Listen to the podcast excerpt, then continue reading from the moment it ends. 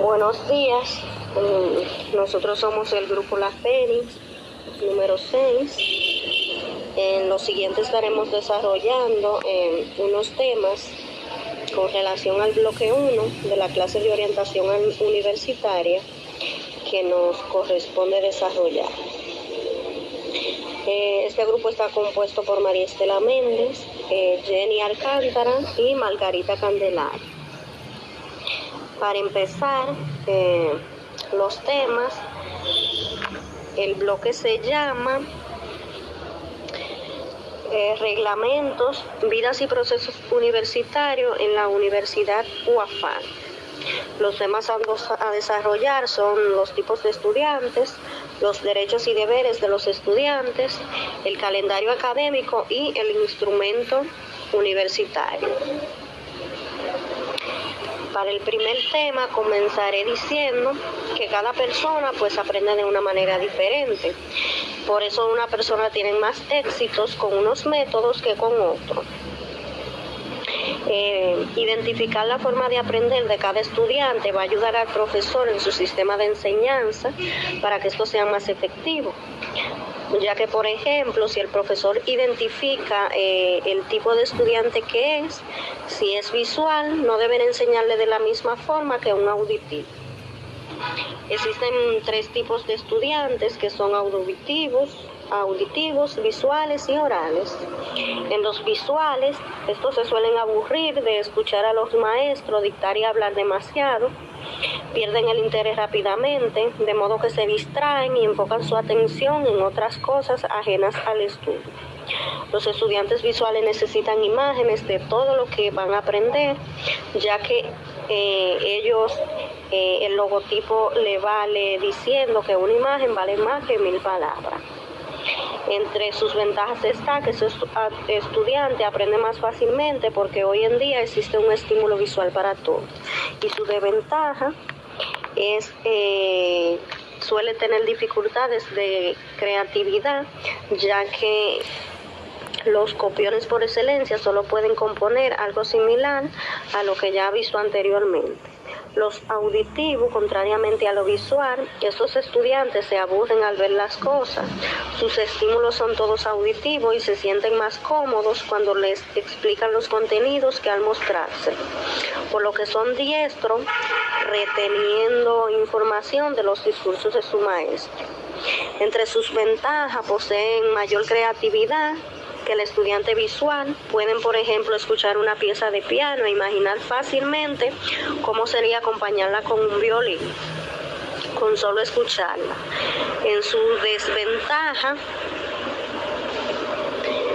eh, modificar algo ya aprendido les resulta más dificultoso porque su cerebro tienden a no desperdiciar nada y les cuesta más desechar las ideas equivocadas.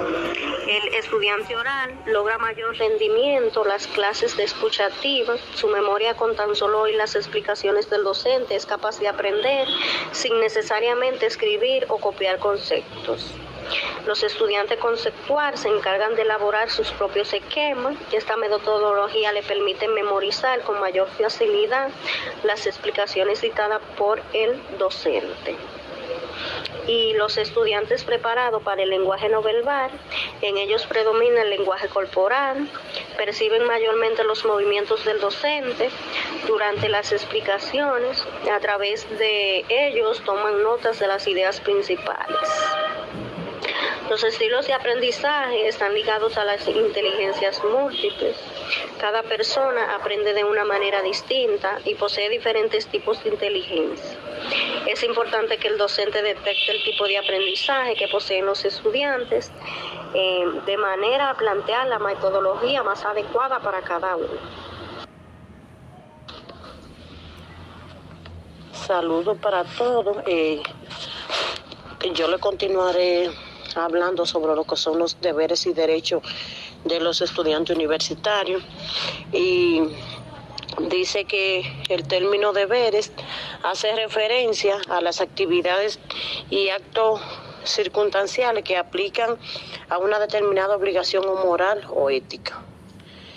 los deberes y derechos de la universidad deben ser cumplidos, ya que esto nos convierten en mejores personas y nos hacen eh, ser personas dignas dentro de, de, la sociedad y el ámbito universitario.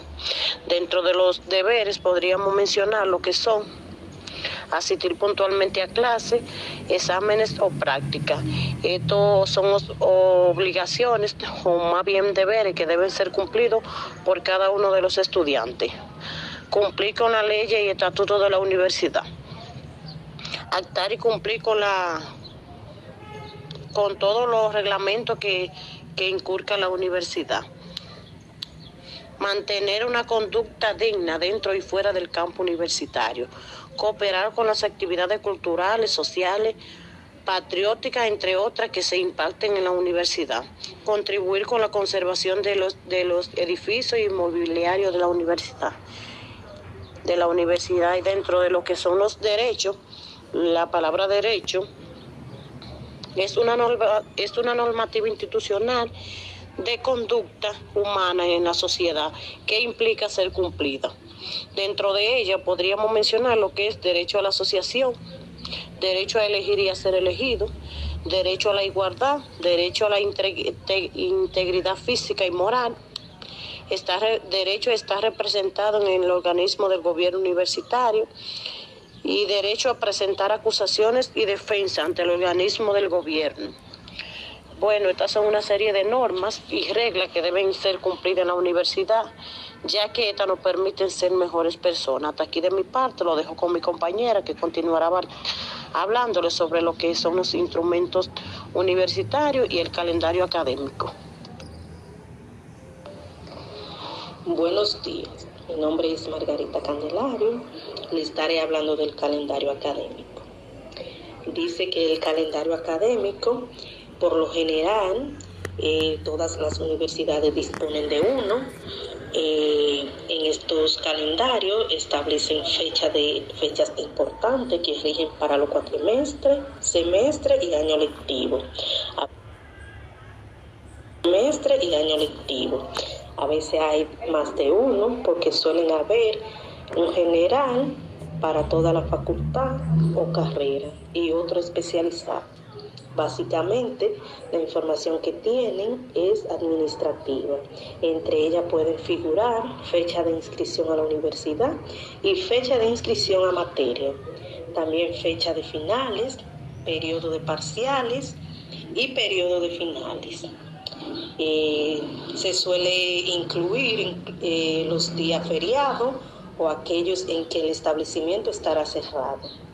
Esto último es importante para planificar tus estudios a lo largo de la semana, aunque ten en cuenta que eso varía de universidades. También tiene la fecha de inicio y fin y fin de, de cursada. Y por supuesto los periodos de, de receso en base a los cuales pueden planificar sus vacaciones. Lo importante de conocer el calendario académico es que aunque parezca que al principio pueden contener demasiada información que no te sea útil, en algún momento se volverá muy eh, necesario. Suelen estar disponibles en páginas web oficiales eh, de la universidad, así que eh, conseguirlo no debería ser difícil, quizá lo más recomendable es imprimirlo y guardarlo en alguna carpeta. Seguido de este tema le estaré hablando de los instrumentos universitarios. A la universidad solo se debe llevar lo necesario para hacer las actividades correspondientes. Es momento de olvidar los, eh, los pulmones, crayolas, colores, témpera y goma, excepto las personas que estudian carreras vinculadas al diseño o dibujo. Hacer las actividades eh, correctamente, lo más común es llevar un cuaderno espiral, lapicero, lápiz, borrador, regla, corrector y resaltador.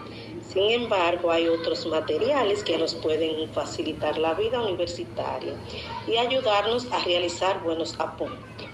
¿Qué tal si tienes que archivar una tarea, práctica o exámenes que te han entregado para que te han entregado?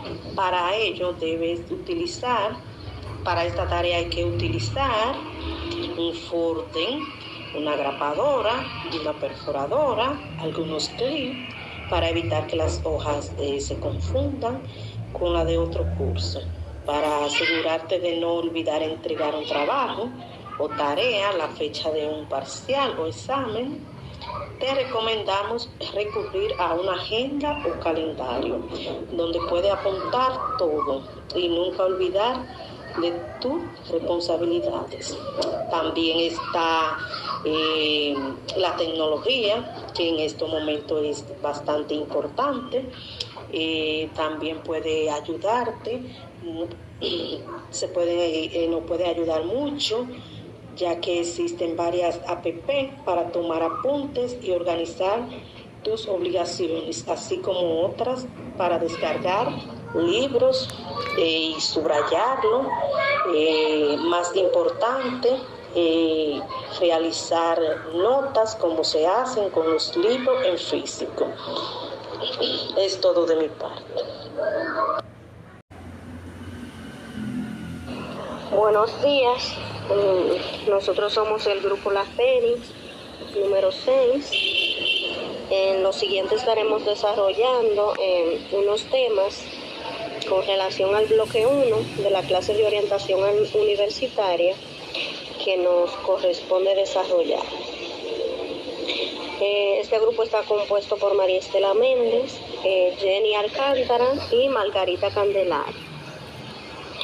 Para empezar, eh, los temas, el bloque se llama eh, reglamentos, vidas y procesos universitarios en la Universidad UAFAN. Los temas a, desarrollar son los tipos de estudiantes, los derechos y deberes de los estudiantes, el calendario académico y el instrumento universitario. Para el primer tema comenzaré diciendo que cada persona pues aprende de una manera diferente. Por eso una persona tiene más éxitos con unos métodos que con otros. Eh, identificar la forma de aprender de cada estudiante va a ayudar al profesor en su sistema de enseñanza para que esto sea más efectivo ya que por ejemplo si el profesor identifica eh, el tipo de estudiante que es, si es visual no deben enseñarle de la misma forma que un auditivo. Existen tres tipos de estudiantes que son auditivos, auditivos, visuales y orales. En los visuales, estos se suelen aburrir de escuchar a los maestros dictar y hablar demasiado, pierden el interés rápidamente, de modo que se distraen y enfocan su atención en otras cosas ajenas al estudio. Los estudiantes visuales necesitan imágenes de todo lo que van a aprender, ya que eh, ellos, eh, el logotipo le vale diciendo que una imagen vale más que mil palabras. Entre sus ventajas está que su estudiante aprende más fácilmente porque hoy en día existe un estímulo visual para todo. Y su desventaja es eh, suele tener dificultades de creatividad ya que los copiones por excelencia solo pueden componer algo similar a lo que ya ha visto anteriormente. Los auditivos, contrariamente a lo visual, estos estudiantes se aburren al ver las cosas. Sus estímulos son todos auditivos y se sienten más cómodos cuando les explican los contenidos que al mostrarse. Por lo que son diestros reteniendo información de los discursos de su maestro. Entre sus ventajas poseen mayor creatividad, que el estudiante visual pueden, por ejemplo, escuchar una pieza de piano e imaginar fácilmente cómo sería acompañarla con un violín, con solo escucharla. En su desventaja, eh, modificar algo ya aprendido les resulta más dificultoso porque su cerebro tienden a no desperdiciar nada y les cuesta más desechar las ideas equivocadas. El estudiante oral logra mayor rendimiento, las clases de escucha activa, su memoria con tan solo oír las explicaciones del docente es capaz de aprender sin necesariamente escribir o copiar conceptos. Los estudiantes conceptual se encargan de elaborar sus propios esquemas. Esta metodología le permite memorizar con mayor facilidad las explicaciones dictadas por el docente y los estudiantes preparados para el lenguaje no verbal, en ellos predomina el lenguaje corporal, perciben mayormente los movimientos del docente durante las explicaciones, a través de ellos toman notas de las ideas principales. Los estilos de aprendizaje están ligados a las inteligencias múltiples. Cada persona aprende de una manera distinta y posee diferentes tipos de inteligencia. Es importante que el docente detecte el tipo de aprendizaje que poseen los estudiantes eh, de manera a plantear la metodología más adecuada para cada uno. Saludos para todos. Eh, yo le continuaré hablando sobre lo que son los deberes y derechos de los estudiantes universitarios y dice que el término deberes hace referencia a las actividades y actos circunstanciales que aplican a una determinada obligación o moral o ética.